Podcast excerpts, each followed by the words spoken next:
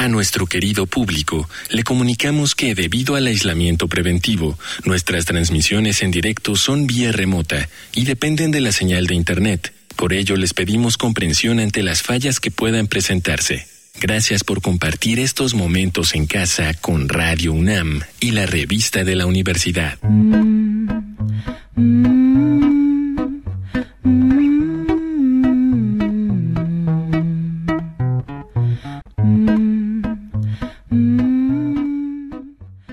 Bienvenidos al suplemento radiofónico de la revista La Universidad de México. Yo soy Elvira Liceaga y esta serie, en la cual estamos trabajando durante el mes de febrero del año 2022, trata sobre familias.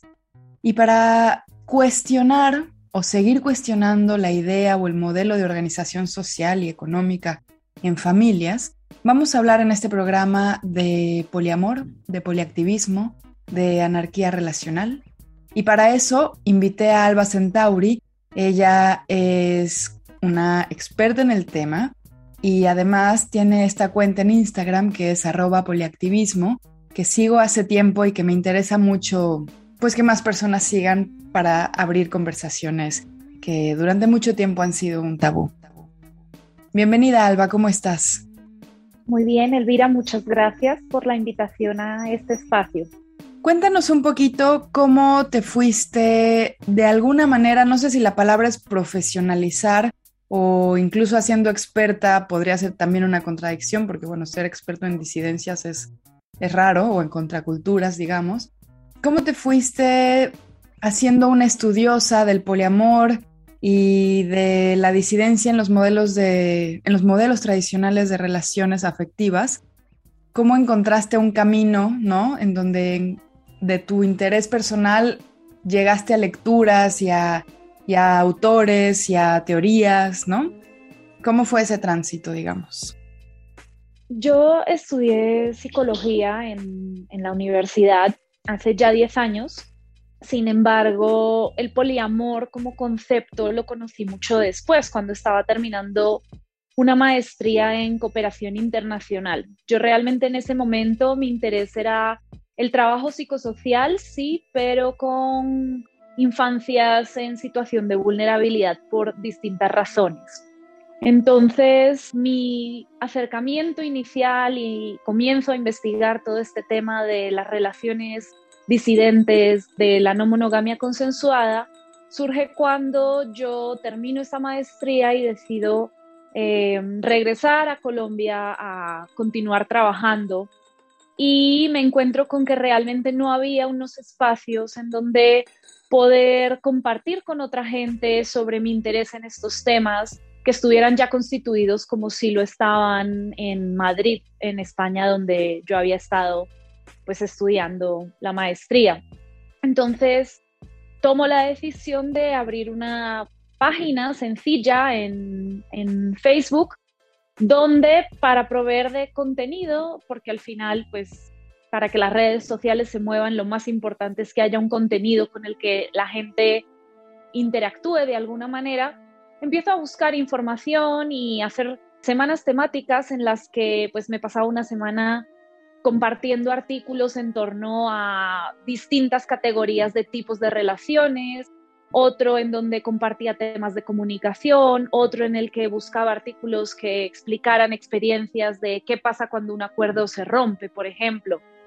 Y así poco a poco me fui dando cuenta que realmente esto era un amplísimo mundo con una construcción teórica propia, con su propio marco conceptual, si lo queremos entender así, casi con su propia epistemología de en torno a las relaciones y con herramientas también propias. Entonces, tomo la decisión de empezar a, a facilitar espacios en los que se pudieran de alguna forma no solo desarrollar y aprender, sino también recoger estas herramientas comunitarias como espacios conversatorios en los que todo el mundo pudiera poner alrededor de la mesa sus estrategias personales sobre gestión de celos y como sucedía en estos casos, si llegábamos a ser hasta 90 personas en distintos grupos de 10, pues el resultado era una riqueza inmensa en información con el tiempo la página empieza a recibir solicitudes de ayuda, ¿no? de, consejo.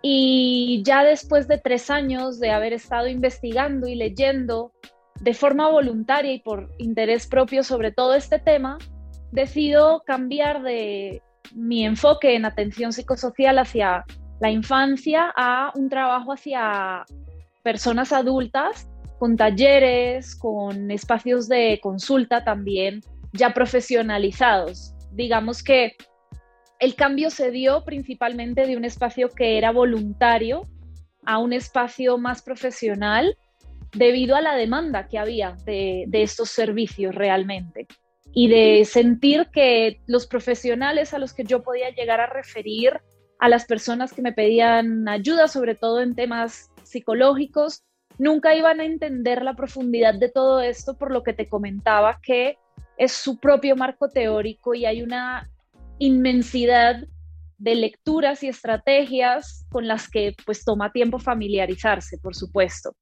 Igual estoy de acuerdo con el, la aclaración, quizá yo me he especializado en esto, pero no sé si soy experta todavía, ¿no? Creo que tendría que haber vivido muchas vidas diferentes para eso. Sí, sin duda. Por fortuna, ¿no? No se puede ser experto en las contrasnarrativas.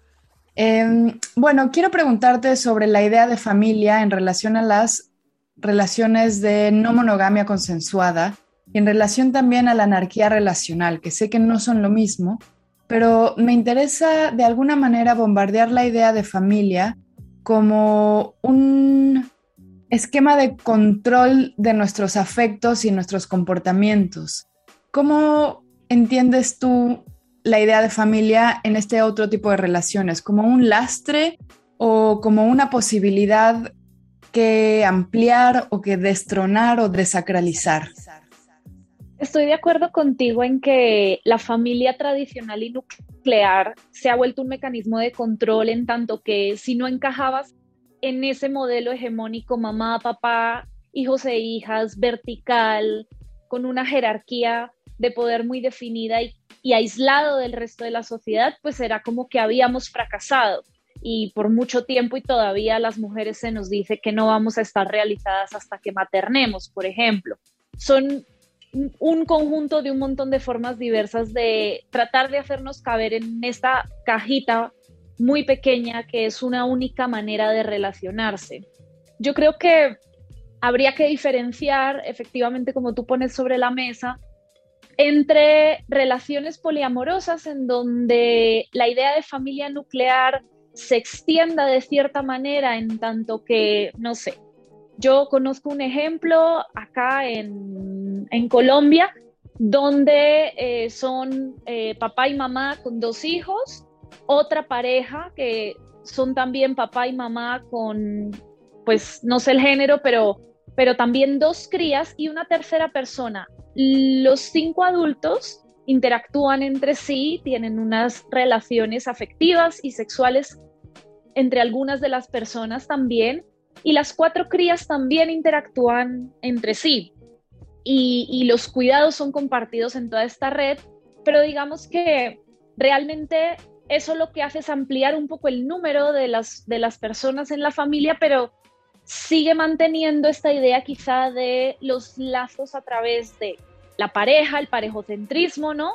Y los lazos a través de la biología, de la prole y del el legado de, de tener hijos e hijas. La anarquía relacional, en cambio, quizá plantea que incluso nuestras relaciones familiares podemos sacarlas de la caja tradicional de cuál es su rol, el derecho a ponerle límites también a la familia biológica y a construir una familia elegida que no necesariamente tenga que estar delimitada, o sea, pensemos en la familia tradicional cómo se construye, se construye a través de el vínculo exclusivo heterosexual, reproductor, romántico, de pareja. Entonces, la anarquía relacional lo que plantea es que esa no es la única forma de construir vínculos que podríamos considerar filiales y entonces este concepto de la red afectiva y de la familia escogida entra a, tomar un lugar más central.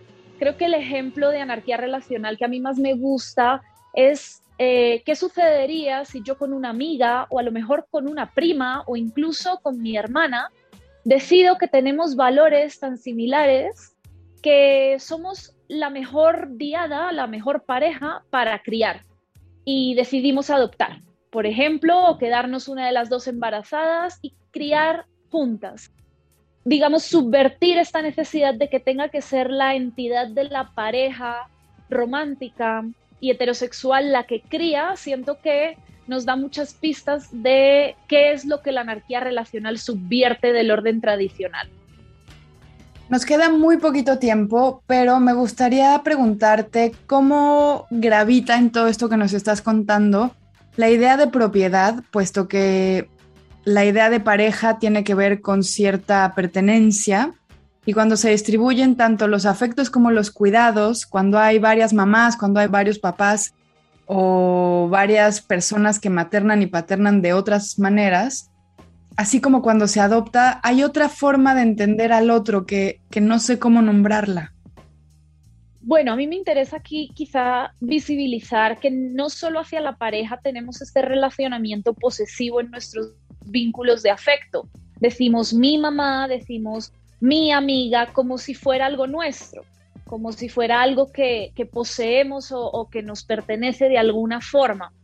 Entonces, yo creo que realmente el término de la potestad a la hora de ver si se puede cambiar de alguna forma esta manera de entender nuestras relaciones y sobre todo cuando hablamos de crianza, entra a chocar contra la barrera legal. Es decir, por más que nuestra familia esté conformada por una diversidad de integrantes que tienen roles de cuidado distintos y que no, que no siguen este modelo jerárquico y nuclear de la familia mamá, papá, hijos e hijas, pues la patria potestad legal, la custodia, va a permanecer siempre dentro de eh, lo que la legislación considere que son los padres, el padre y madre, las madres principales, ¿no?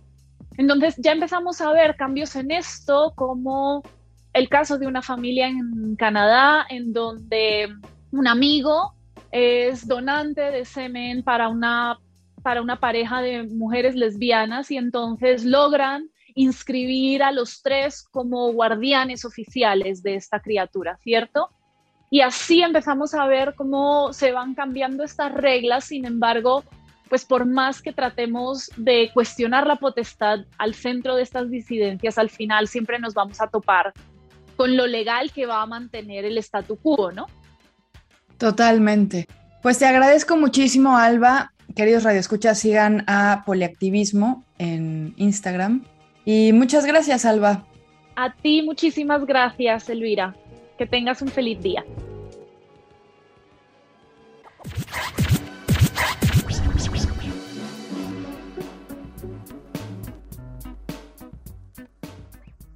Hemos llegado al final del programa. Si quieren leer más sobre familia, les recomendamos Los Adioses de Teresa Corona y el informe Ayotzinapa, la familia de un desaparecido del GIEI. Ambos textos se encuentran en el número de este mes de la revista de la Universidad de México. Pueden consultarla gratuitamente en www.revistadelauniversidad.mx. Y recuerden que pueden suscribirse y coleccionar nuestros números. Escriban a suscripciones. En Twitter, en Facebook y en Instagram nos encuentran como arroba revista-unam.